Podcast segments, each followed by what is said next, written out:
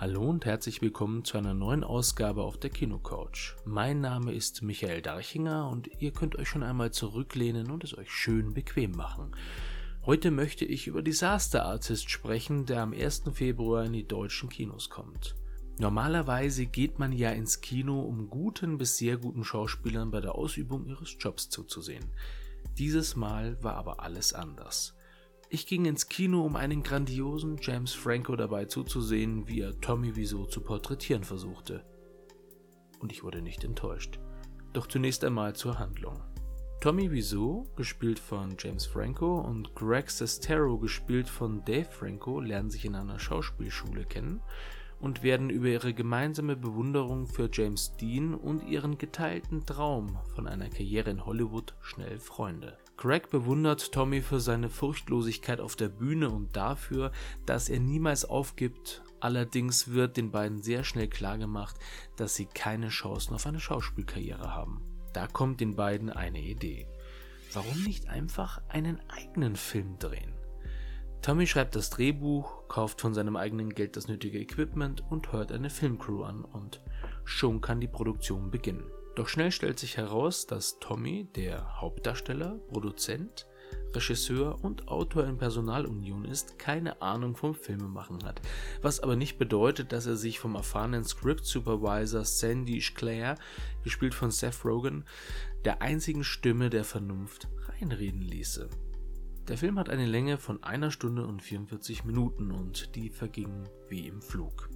Was ja schon mal ein sehr gutes Zeichen ist. Was mir an diesem Film aber besonders gut gefallen hat, war, dass Franco Tommy Wiseau nicht einfach in die Pfanne gehauen hat und sich über ihn durch seine Darstellung lustig gemacht hat, sondern vielmehr hat Franco das Kunststück bei einer solchen Rolle geschafft, ihn auch als einen verletzlichen und nachdenklichen Menschen zu zeigen.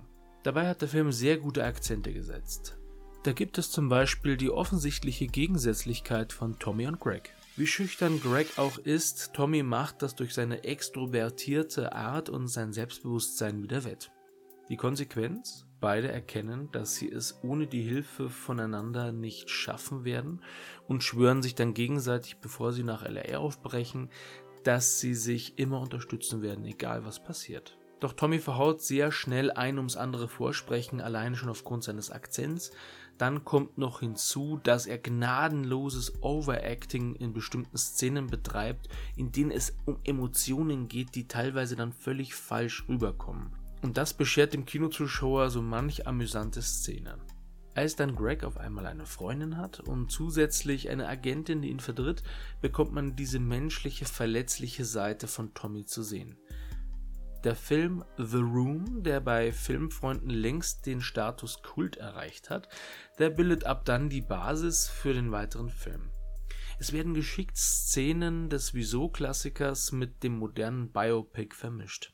Von der Art her war es für den Zuschauer fast wie ein Behind the Scenes, was man sonst nur auf DVD respektive Blu-rays findet.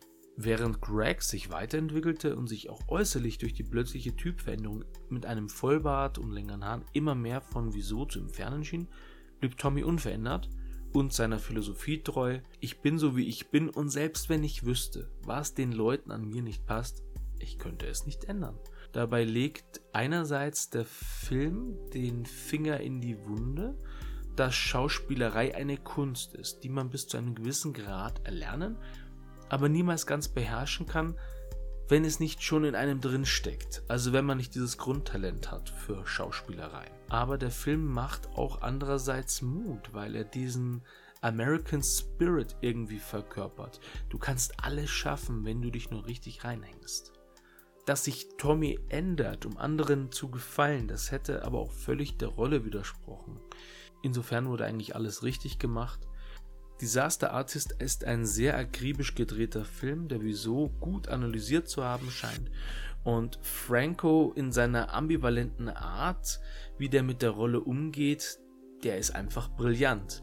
Und der zeigt einmal mehr seine ganze Klasse. Das einzige Problem, das sich eventuell ergeben könnte, ist in diesem Fall in der Tat die Synchronisation. Was Franco sehr gut gelungen ist in Bezug auf die Intonation, zum Beispiel dieses leicht kehlige, aufgesetzte Lachen von Wieso, das hängt jetzt so ein bisschen vom jeweiligen Synchronsprecher von Franco ab. Ich für meinen Teil kann nur die UV-Fassung beurteilen, weil ich diese gesehen habe und kann nur hoffen, dass die synchronisierte Fassung gut wird. Abschließend noch ein Tipp. Solltet ihr vorhaben, euch den Film am 1. Februar anzusehen, dann bleibt wirklich bis zum Ende des Films im Kino, denn im Abspann wird dann nämlich in Form eines Splitscreens auf der einen Seite der Originalfilm The Room und auf der anderen Seite das Remake gezeigt. Da könnt ihr dann sehr schön sehen, wie genau man das Original zu kopieren versucht hat.